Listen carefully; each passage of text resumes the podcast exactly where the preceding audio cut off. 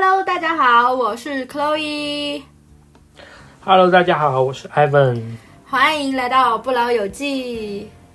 欢迎大家，我们又回到了我们的摩登家庭系列啦。对呀、那么这一期我们接着上一期，上期我们已经把 Claire 和 Phil 的家庭介绍完了，也就是我们的 d o n f y 家庭。那么我们接着进行我们的 Pritchett Tucker 家庭，还是 Talker Pritchett 啊？我忘记了他们的那个顺序 Tucker 关系。Pritchett，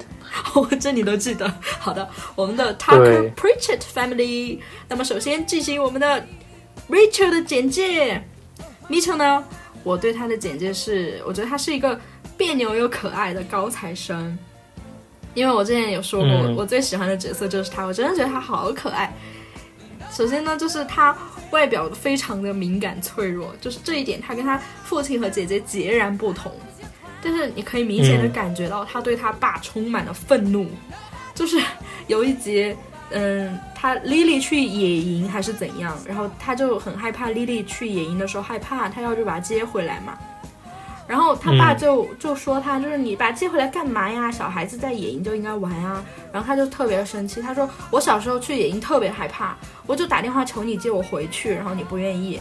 就是感觉他对他爸是有那种愤怒在里面的。包括他后来他跟他爸也有他们自己的 thing 嘛，就是他们要出去啊、呃看星星。但是有一年，嗯，对他爸就把 Manny 带上了，然后他就还很不开心。所以我觉得他其实内心跟 Claire 也是一样的，虽然表现出来的可能有点不一样，他们都非常极度渴望父亲的爱和关注。而且 Mitchell 呢，他对父亲其实是有点愤怒的，他总觉得他小时候他父亲很多事事事情没有做到位，这也是事实嘛。所以呢，对，他这个人物其实也非常的要强偏执，你可以看出他那种控制感、那种紧绷感，那种，而且你看他藤校毕业，他如果对自己没有没有要求的话，他是不可能从藤校毕业的。对，而且还是法律系，对，真的很难。对，所以就这个人，他身上其实是有一种那种精英特质吧，一种紧绷感。他肯定是那种又有洁癖，然后对自己的时间表控制又很严格的那种人。他甚至对自己的什么裤子颜色都有要求，就是他会跟 Cam 说我要去抢裤子了，然后我穿这个颜色这个码，然后只有这个时间点在卖，就感觉一切都是井井有条的那种。所以他经常会给人有一种紧绷感，就什么都按照时间表来的，然后有时候又会特别的焦虑，然后他的边界感也特别的特别的强。他跟他姐一样，他们表达爱意有问题，甚至有一点冷漠。就是有一集嗯。Cam 生病了，躺在沙发上，但是那天有 Lady Gaga 的演唱会，然后 Mitchell 就特别想去看那个演唱会，然后他，但是他又知道这样不对嘛，就特别的内疚，然后他就打电话问 Claire，就说我我我怎么办啊？就 Cam 生病了，但是我想看演唱会，然后嗯，Claire 就问他，那你生病的时候，Mitchell 是怎么样？哦，Cam 是怎么样的呀？然后他就回想了一下，Cam 就特别的宠溺他，就还就还抱着他，他又特别的那种撒娇，就说 Cam，我可以从卧室走到客厅，但是 Cam 还是坚持要抱他过去，就对他非常的好，所以他们俩的那种对比也特别的特别的强。他跟 Cam 为什么也是一个互补，为什么？因为 Cam 他生病的时候，那个没有 Lady Gaga 演唱会，所以 Cam 就不用纠结。OK，OK，被我抓到重点了。这倒是，但是 Cam 呢，他确实也是非常的温暖的一个人啊，他特别的热心，对对，有时候有点咋呼，然后有点 drama queen 那种感觉。嗯，剧中呢其实也描述了一点他的原生家庭。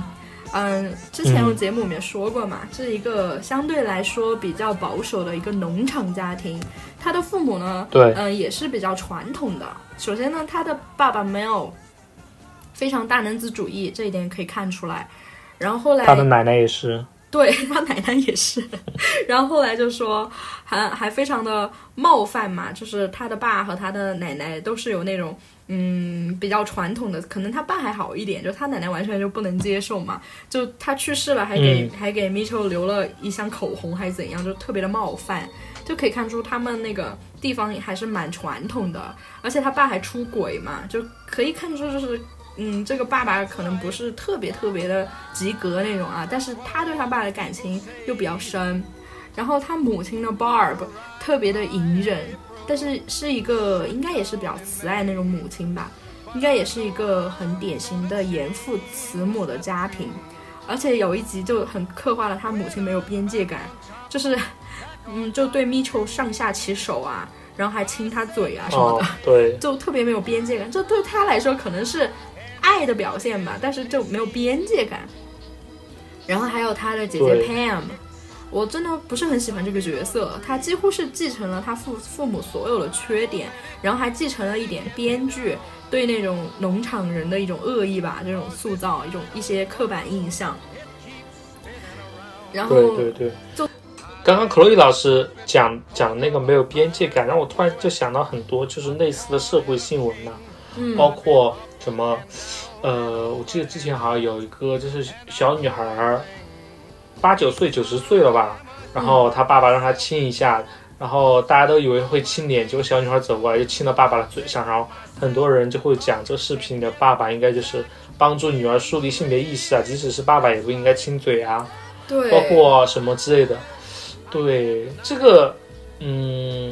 就是一般来讲哈，就是大家好像比较能接受的都是比较会有稍微有一点边界感嘛，其实是女儿也不应该亲嘴啊，或者是不要做一些过分亲密的行为啊。嗯，嗯，但是这个剧里面稍虽然有点别扭，但是看起来还蛮合理的。对对，因为 他嗯刻画的就是 Cam，他出生于一个很温暖的大家庭，然后大家都特别的亲切那种，嗯，然后他母亲的这一段肯定也是有那种喜剧效果嘛，嗯，所以嗯。其实你看从他母亲和父亲的刻画当中，你就发现 Cam 的性格特别的合理，就比如说我们刚刚说他母亲嗯。没有边界感，你会发现 Cam 他也没有什么边界感。但是他的边界感好好的一点就是他特别的热心，就是遇到那种需要帮助的陌生人，什么无家可归的圣诞老人，还是说一个老人要要到他旁边去找邻居，他都会特别热心的把别人邀请到家里来，甚至邀请别人过夜，就特别的热心肠的一个人嘛。但是有时候又没有边界感，就是别人就是很多你不该管的事情或者你不该弄的事情，他都没有这个意识。但是像咪球就很明显，这种这种意识非常的强，这是他们很不同的一个点。然后呢，对，他他还特别喜欢说闲话和搬弄是非，而且他有一集就是他们好像去佛罗里达那一集吧，好像是菲欧的母亲去世那一集，他就去佛罗里达，他就跟 Manny 说。哎呀，我不知道为什么，我就我在的地方老是就各种 drama 事件。我现在总算是远离洛杉矶那个嗯 drama 之地了。我现在来到佛罗里达，然后我就可以亲近亲近了。然后他就很快的就跟一群老太婆打成一片，但是他又很快的在老太婆的群体里搬弄是非，他就会跟那个说，我看到那个谁谁谁把饼干倒到嗯倒到包包里啦，然后他又跟那个说，我看那个谁谁谁打麻将出老千啦，然后又把别人的关系搞得很僵，所以就可以看出他为什么老是在 drama 中心，因为他本身就是一个 drama，就特别喜欢对，说闲话和搬弄是非。那一期我记得是邓飞的爸爸还是妈妈去世了吧？嗯，对对对，他妈妈去世了。对，全家去佛罗里达了。然后 Cam 对呢，还特别特别的脆弱，就是还蛮嗯矛盾的吧，因为他老是说自己的家庭多么的温暖，自己多么爱自己的爸妈。但是他又看出来他童年创伤很多，因为你想他性性别他性意识崛起其实很早，就是很早他就意识到自己是 gay 了，但是他在那样一个保守的地方，他肯定会压抑住自己的性取向，所以他应该有很多很多的童年创伤，而且他也一定程度上有点自恋，就是 it's all about him，真的是那种感觉，就是要以他为中心的，而且他树敌很多，因为他非常容易被冒犯，然后得罪他的人也非常的多，到处都是他敌人。虽然一定程度上，嗯，是有一点那种喜剧冲突嘛，但是也可以看得出他这个人物心眼有点小，就有一点自恋那种感觉。对，嗯，哎但是呢，又可以看出跟他姐姐相比，这个人物其实还蛮上进的。因为第一集就说他其实在伊利诺伊斯州读过大学，而且你看他还蛮多才多艺的，是什么戏剧啊，还有搞小搞那种小丑妆，小丑，嗯，还会画画，还会弹琴，然后多多少少都有涉猎，然后什么都很喜欢，就蛮有生活情趣的一个人。所以总体来说呢，他的底色也是比较温暖的一个人，就是也治愈了迷虫那种感觉。他们俩配起来也特别的合适。对，怎么感觉每个家庭都是一个人有很多问题，另一个人就负责温暖他？对，我们之前就说了，就是 Cam，还有 Phil，还有 Gloria，就是 Pretty 受害者三三人组嘛，那种感觉。对，那他们的孩子 Lily 呢？嗯，夫妇家庭的 Lily 呢，嗯，小时候还就是没有给他一个很具体的人设吧，然后长大了之后给他的人设就是冷漠毒舌。就除了我们上一期讲到那种剧外因素，就他不想演了嘛，但是剧里面其实也能看出一些端倪的，就是表面上你可以看出，就是有一个很慈爱博爱的大爸嘛，就是 Cam，还有一个很爱他，但是不怎么表露感情的二爸，也就是 Mitch，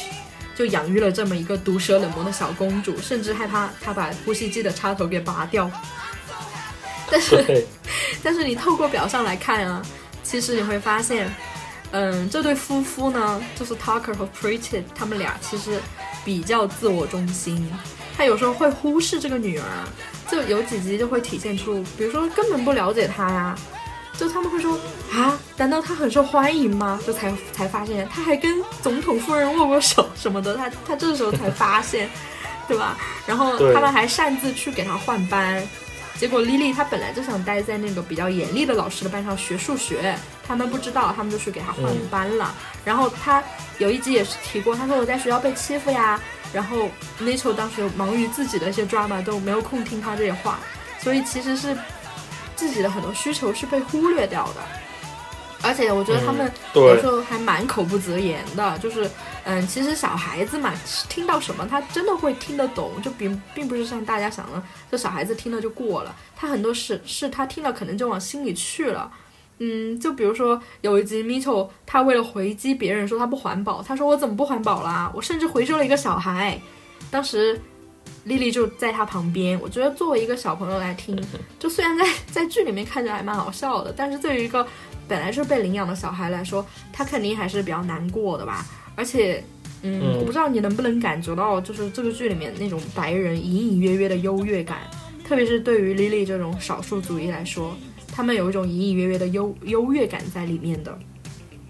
所以，我我觉得其实可能会对 Lily 这个孩子，他的一些身份认同出现一个问题。比如说有一集，他就会说自己是 gay。然后他他爸妈就很哦，他爸爸他两个爸爸就很着急，就说你为什么这么说呀？他说，嗯，因为我你你也是 gay 啊，你也是 gay，我两个爸爸都是 gay，我也是 gay。他就想跟自己还有他两个爸爸找到一个相似之处，因为他们性别也不同，人种也不同，他就很想让自己跟他爸爸有什么相同的地方，所以嗯，他就说自己是 gay。某一种程度上，我觉得说明他特别特别想要融入这个家庭，他感觉有点格格不入。对，而且他身份认同出现了一定问题。然后有一集还是，就是那种白人隐隐约约的那种，嗯，高高在上的感觉，就是我我带你去寻根啊，我带你去吃越南米粉啊。这个小女孩她对越南一无所知，但是他们就要强行带她去吃越南米粉，然后还说这是你的 country 什么的，然后逼得丽丽直言说我讨厌越南。所以我觉得这些问题都说明，首先就是他们会比较忽视这个女儿，其次就是他们一些隐隐约约的，是可能一些无心之言，会让这个孩子的身份认同出现一定问题，所以导致了丽丽最后嗯变成了一个比较冷漠、比较毒舌的一个小女孩。嗯，可以老师觉得就是这种剧中的这一种是。编剧故意的设定呢，还是说就是编剧无意而为之，但是就是体现出来这种优越感？嗯，我觉得首先就是编剧他觉得自己可能是他们故意想要制造这样一种笑料嘛，因为他们不仅嘲笑亚裔，他们白人也会自嘲，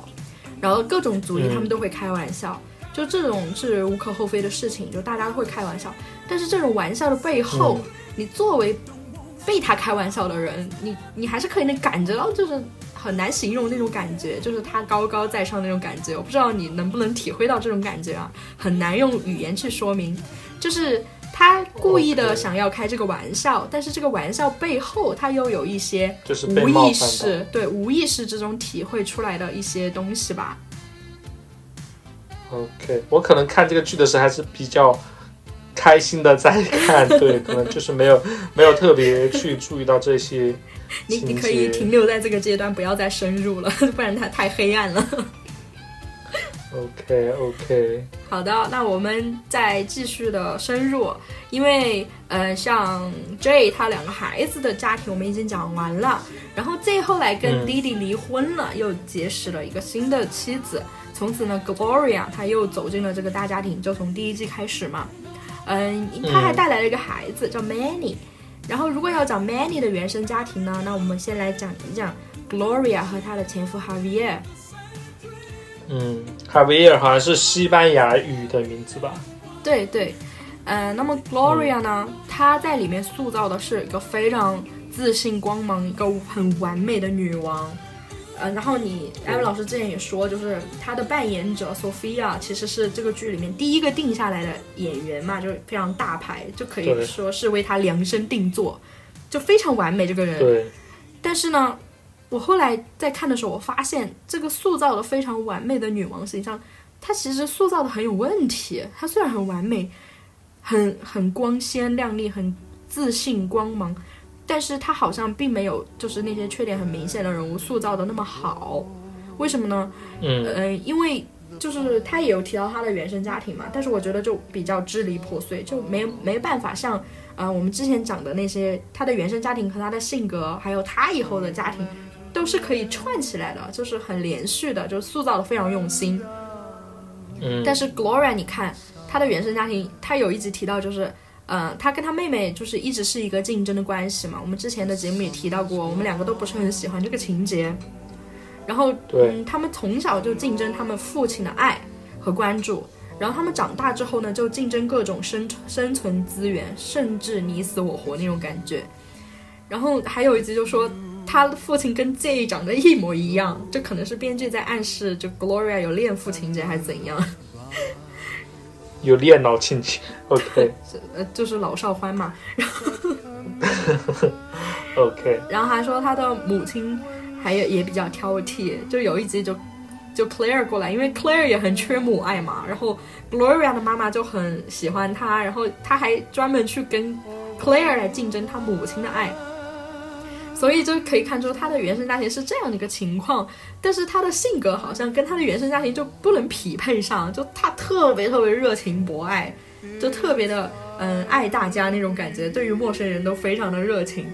但是他却对自己的妹妹很命诶，我觉得，就首先是抢占了别人的生存资源，然后把她留在了他妈的身边，然后自己跑到了美国，然后嫁给了 Z。难道这个人物他只对外人博爱吗？因为你看他对后来组成家庭里面的 J 的家人，他都非常的好，对对别人，那为什么对自己的妹妹那么命呢？就感觉有一点点矛盾呢。然后，嗯，对，然后还有第二个方面，就说他自强自立嘛，因为她是一个单身妈妈，她又在异国他乡打拼，她开出租车，她在理发店工作，然后跟 Manny 住的那个小公寓，她也非常的有感情，然后她最后嫁给了 J，当了一个阔太太，也不用工作了，然后她也还非常的魅力无限。总而言之，我就觉得这个人物。嗯，他是一个非常有魅力的人物啦，但是总感觉这个人设有一点立不住脚。我不知道艾文老师有没有这种感觉啊？呃，我是觉得 Clo 呃，我是觉得那个 Gloria 她这个人物稍微有点特殊性，她是如果是单站在这个剧中，呃，Gloria 这个人物的角度来看的话，她是真真正正的实现了，呃，作为一个移民的角度来说，她是实现了她的美国梦。包括从一开始不是那么合法的入境，到后面不是那么合法的，呃，只一开始只能赚非常底层底层的钱嘛，后面就是通过婚姻进入家庭，然后一级跃升跃升成为一个比较中上阶，呃，比较中上的一个阶层嘛。所以他还是真真正正的实现他的美国梦，但是这里面出现了非常多的呃幸运也好，还是戏剧的变化也好，就是对于更多数的移民来说，这个可能是呃共情不了的。比如说，就是他们没有 Gloria 那么好看的外貌，不能够轻而易举的嫁入一个，就是吸引到很多男人来追她。因为 Gloria，呃，之前 Manny 有讲过，就是说追 Gloria 的男人就是从哪儿都排到哪儿的，然后那个他呃，J 不是长得最好看的，也不是最有钱的，但是 Gloria 最后就选择了他，他肯定身上是有独特之处的。所以说嗯这些东西在很多移民身上来说，可能是呃共情不了的。嗯，对，所以说这个巨大的一个变化的话，可能是，呃，他克洛伊老师觉得他的人设立不太住的一个另一个原因吧。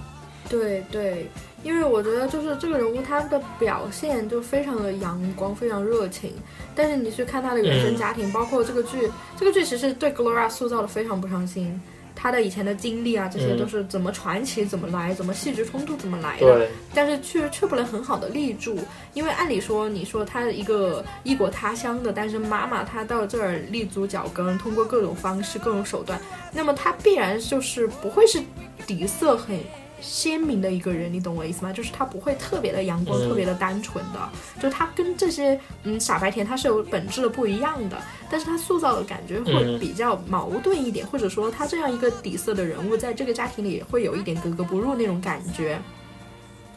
那么，嗯，她的前夫呢，Javier 是一个非常非常有魅力的男人，就简直可以说是一个浪子吧。就是不管是当情人还是当男朋友，他都有那种魅力无限、非常儒雅的一名男士。但是当老公和当爸爸都是噩梦，就是他又嗯不信守条不信守他的一些诺言啦，或者说他又想一出是一出啦，又想去赌马啦，又想赛车啦，然后还去什么脱衣舞俱乐部，就总之带自己来说的儿子一起去。对，对就其实不是一个特别合格的老公和爸爸，所以呢，Gloria 和 Javier 他们的孩子 Manny 最后就变成了一个小大人一样的角色。那么表面上来看呢，Manny 她是一个被单身妈妈带大，还是一个异国的单身妈妈，就是最后变成了一个他非常有情调、非常成熟又非常多情的一个小男孩。但是你实际上去思考他的一个成长经历啊，首先就是他的成长经历非常的颠簸，就他不像什么陆可，就是他同龄小男孩做对比嘛，无忧无虑的，爸妈嗯又爱他，然后生活环境又很好，还有两个姐姐在上面，就特别无忧无虑。但是呢，他从小呢，他就跟着妈妈一起长大。然后呢，他妈开出租车的时候，他就坐在旁边，就非常的颠沛流离的，还远离了家乡，就非常的坎坷的一个童童年，就是让他比同龄人更成熟。就其实 Manny 这个人物，嗯，我不知道在国内口碑怎么样，应该还不错吧。但是在外网呢，就是很多次那种你在 Modern Family 里面最讨厌的角色，Manny，嗯，总是可以夺得榜首的。就是，嗯，首先呢，大家会觉得他过分的成熟了。就对于一个小孩来说，就你不觉得小孩的身体装着成人的灵魂，这是一件非常 creepy 的事情？而且他，嗯，又表现得非常的，嗯，早熟，就是对于追求女孩子这件事非常的热衷，甚至还对自己嗯家人都会下手，什么黑莉他都暗恋过嘛。对，然后大家就会觉得特别不适对这种情节，所以 Manny 这个人物在外网上就经常会被评选为最不最不喜欢的人物第一名。而且有一集就会说他成熟到什么样子呢？就是 Gloria 加入美国国籍的时候就差点放弃嘛，因为 Gloria 知道嗯 J 想让他加入美国国籍是因为安检不想排队，然后就特别生气，然后 Manny 就去安慰他，就说了一些他妈很很喜欢听的话，就什么 J 想跟你一个国家呀，什么什么的，然后他妈就听了嘛，然后就加入了美国国籍，然后最后 Manny 对着镜头才说出了实话，就是他去查了。如果他妈还是嗯哥伦比亚籍，到时候 J 去世了，那个遗产税非常多，就是因为这个原因。然后他说我不能想，我不能想象我如果没有松茸的话，就没有松露吃的话，我会怎么样？就说他已经习惯这种奢侈的生活了，然后他也有想法要把这种奢侈的生活进行到底。所以呢，他其实是有一点成熟，甚至说是有点心计的那种小孩儿吧。嗯，这样讲起来有点可怕哎。对，就是有一点点细思极恐啦，但是一定程度上也能理解啦。你想他的成长，他从小到大就是，嗯，他跟他单身妈妈一起，而且他妈又这么漂亮，然后他们居住那个街区，嗯，安治安又不是很好，他又作为一个小男孩，所以我觉得从小到大，他内心肯定有一种他要照顾妈妈、保护妈妈那种感觉，而不是说他妈照顾他。在精神上呢，也是 Gloria 依赖他的更多。嗯，不不知道前段时间有一个比较呃热门的心理学的概念，嗯，能不能描述他这种情况啊？就叫孩子的父母化，就是 parentification，就是它其实是一种心理学的创伤，就是说小孩子在他小的时候，父母不能完全承担起父母的责任，所以呢，小孩被迫的承担了一部分甚至全部父母的责任，然后就变成了一个成熟的小大人。我其实觉得这种创伤在我们上一辈人当中特别特别常见，就不管是对，因为中国有句俗语嘛，就不管是什么穷人家的孩子。早当家还是什么长兄如父长姐如母，这种其实都是来描述孩子的父母化的。就甚至说，嗯，在我们父母那一辈儿小的时候，就是爷爷奶奶辈儿，就肯定还要上班啊什么的，就没有那么多时间来育儿嘛。他们那时候也没有说家里的嗯六个大人都追着一个小孩跑。他们去上班的时候，那小孩要么就自己照顾自己，甚至有的大的小孩还要照顾弟弟妹妹。就其实这个现象是比较普遍的，所以说呢，也是一种很普遍的心理创伤。我觉得这个其实很能形容 Manny，他给人感觉就是那种小大人，他的小大人背后其实就隐藏着他比较颠沛流离的童年，还有一些比较隐蔽的心理创伤的。对，嗯，他展现出来的都是他这一生里面这些经历带给他最后的影响，就是他现在展现出来这一个感觉。对对，所以所以其实你你把它跟 Luke 对比的话，就其实特别的明显。对对对，嗯，那么后来就是 Gloria 和 Jay 又组成了新的家庭嘛，就是我我就感觉，嗯，Jay 跟 Gloria 在一起的时候，他真的改了很多，就是他也会听他的话了，然后很多东西他也会在乎 Gloria 的想法了，可能也是因为不用打拼事业有钱了吧，就这样了。但是他后来不是又生了一个小儿子吗？嗯嗯，那个小儿子就不是跟 J 一模一样嘛，就像一个缩小版的 J 一样，就简直继承了 J 的那种有毒男子气概。所以我觉得那个小儿子肯定是 J 想要的那种儿子的感觉。终于得到自己想要的了。对，而且 J 在育儿当中还是一样的缺位，就是有一集就是 Gloria 怀孕了，然后弟弟来访，然后 J 就很害怕弟弟看到怀孕的 Gloria，然后又被又被触动什么神经又打架。结果 Gloria 看到，呃，结果弟弟看到 Gloria 怀孕还很开心，然后就说：“你不知道，在我生小孩的时候，J 他没有帮我换过任何一个尿尿片，就在 Mitch 和 Claire 成长过程中，他没有给他们换过任何一个尿片。就你可以想象是多么的丧偶式教育。对，其实也有一定程度上的沿袭到了 Gloria 和 J 的生生活当中。”对我只是觉得，哎，好难啊！就大家生活都不容易，就是每个家庭有每个家庭特独有的创伤和经历，大家怎么说，就是都是很难达到一个嗯完美。真的，因为每个人，包括你对同一件事情不同的一个思想状态呀，包括相似的经历，但是最终是不同的表现形式，然后通过血脉，然后又在。一代一代呃那个传递下去，就是这种东西，就是很难完全避免。对，而且我们之前也说了，就这个剧，它已经是一种非常非常理想化的状态了。就至少这剧里边的人物，就除了我们刚刚说的 Manny 和 Gloria 这种比较特殊的情况以外，其他所有人，你至少都是不会为你的生计而感到特别的焦虑的。就是大家至少都是吃得饱、穿得暖，有一个固定住所，甚至都过得还挺不错的。你毕竟都是美国的中产阶级嘛，这已经是全世界绝大部分人很难以匹匹及的一个东西了。所以呢，嗯，他们虽然有那种心理创伤，但是都是在脱离了生存压力之后的一些单纯的相处的问题，就比较单纯。所以我觉得，嗯，在教育方面呢，我们真的可能至少从这个剧里体现出来哈，我们真的可能落后了美国几十年。我这个落后并不是说我们很 low 或怎样，就是我感觉有一个时间的滞后性吧。因为艾文老师也说，嗯，你说，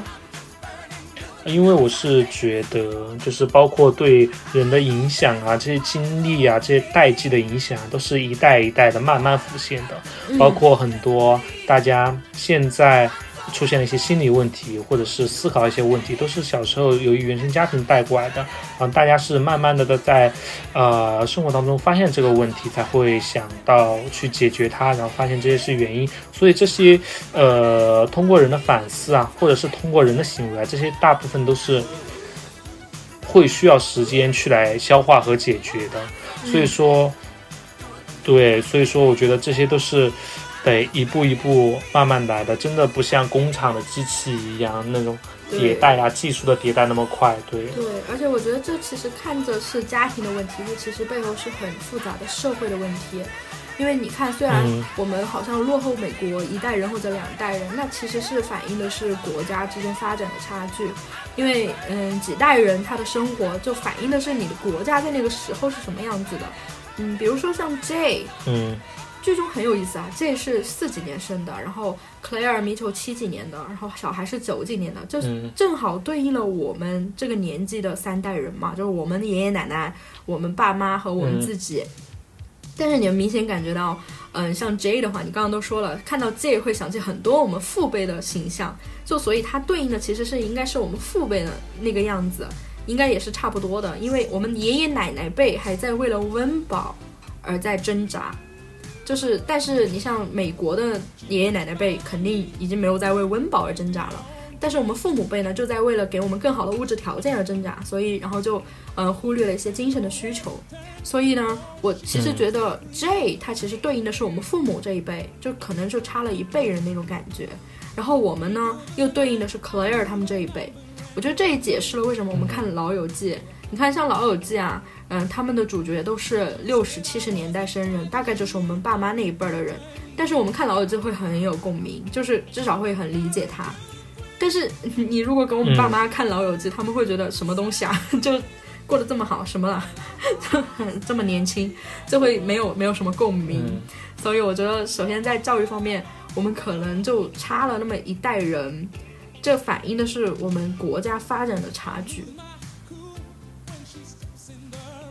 嗯，对，我是觉得这个就是包括家庭文化这这方面的思考和考虑啊，这个可能还是跟那个个人主义在全球呃先后的兴起有关系。为什么我这么说啊？因为我是觉得，包括你说家庭这种呃传统形式已经在全球。持续了几千年，但是为什么现在大家才会觉得很多问题要一代一代解决？那么在之前的那些家庭都是干什么？他们难道没有受过家庭的创伤吗？他们没有就是考虑过自己的下一代不要再受自己同样的原生家庭的创伤吗？我觉得那个时候可能是文化当中没有这个问题，没有个人这种。感情上的，因为以前的这些时候都不叫问题，所以他们没有意识到，可能是在呃个人感觉哈，可能是在个个人主义逐步兴起，大家开始关注个人感受的时候，可能美国啊或者西方他们先一步开始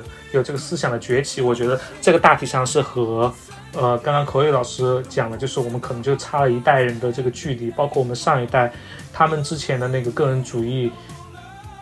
思行思想的崛起啊，可能还是跟改革开放啊，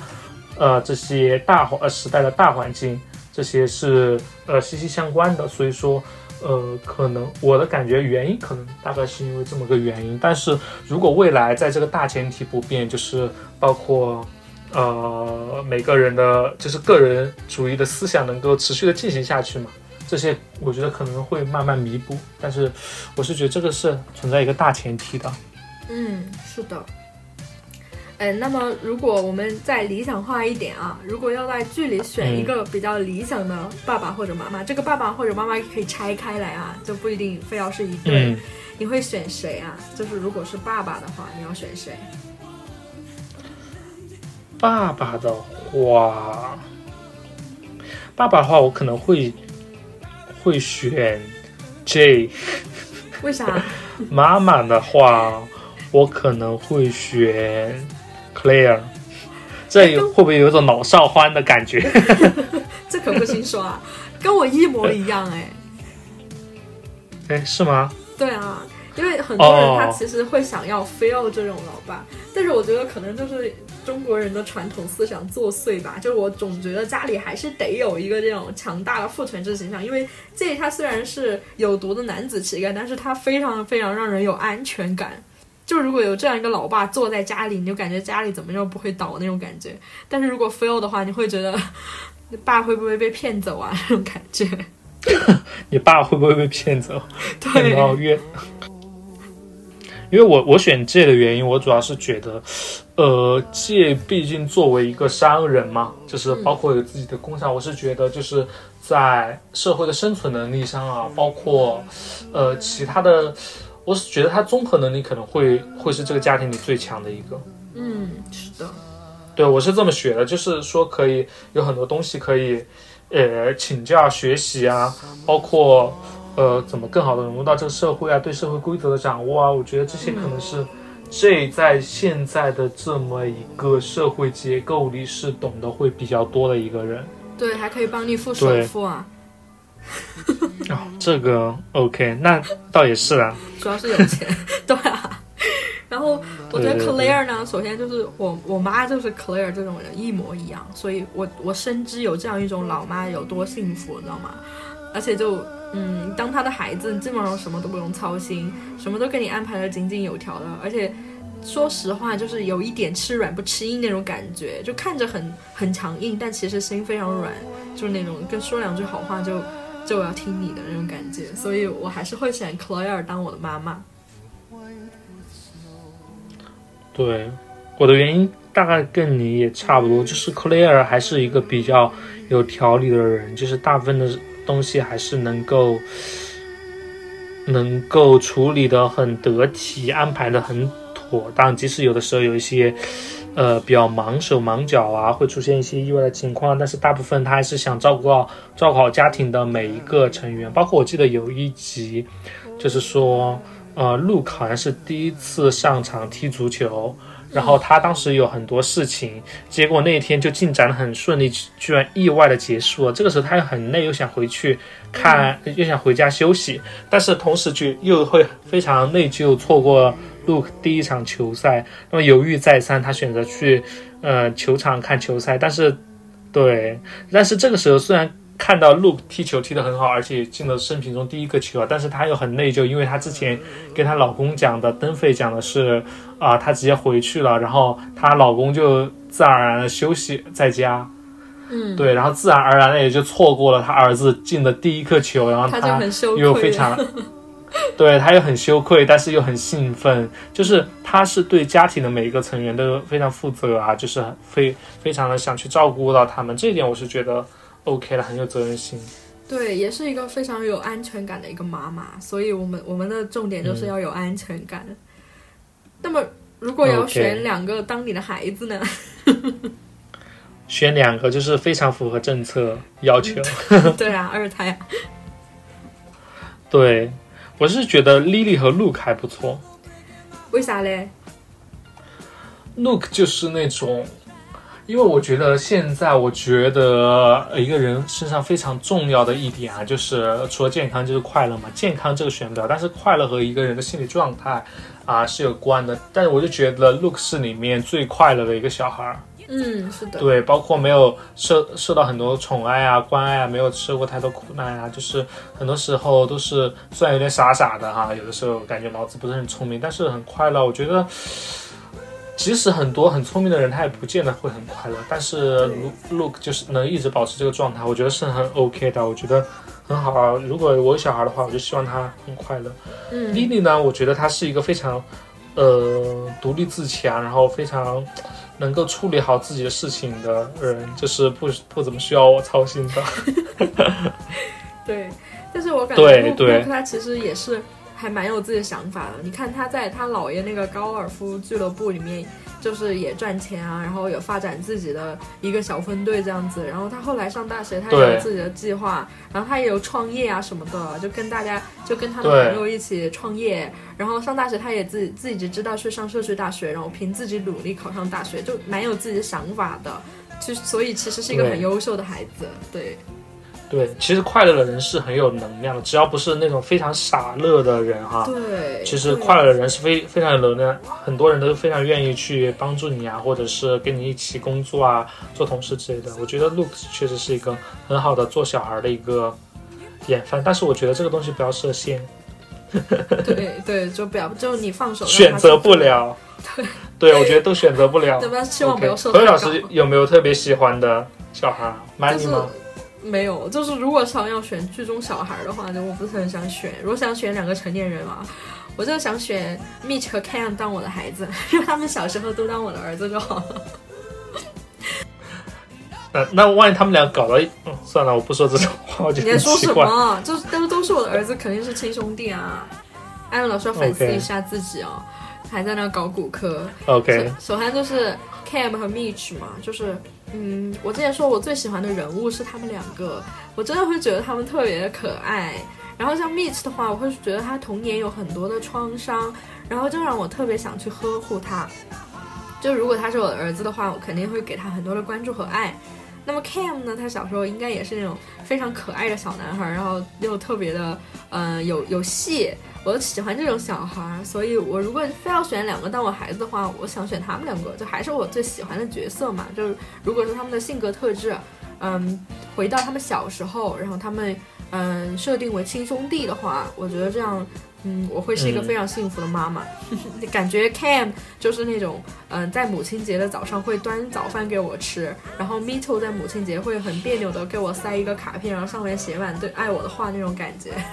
所以应该会是一个很幸福的母亲。他们会在那个母亲节的晚上，然后端一个竹竹盆的水，然后放在床前说：“妈妈洗脚。” 好的，以一个怀孕症的广告语结束我们今天的节目。我是 Chloe，好，我是 Evan，拜拜拜拜，拜拜。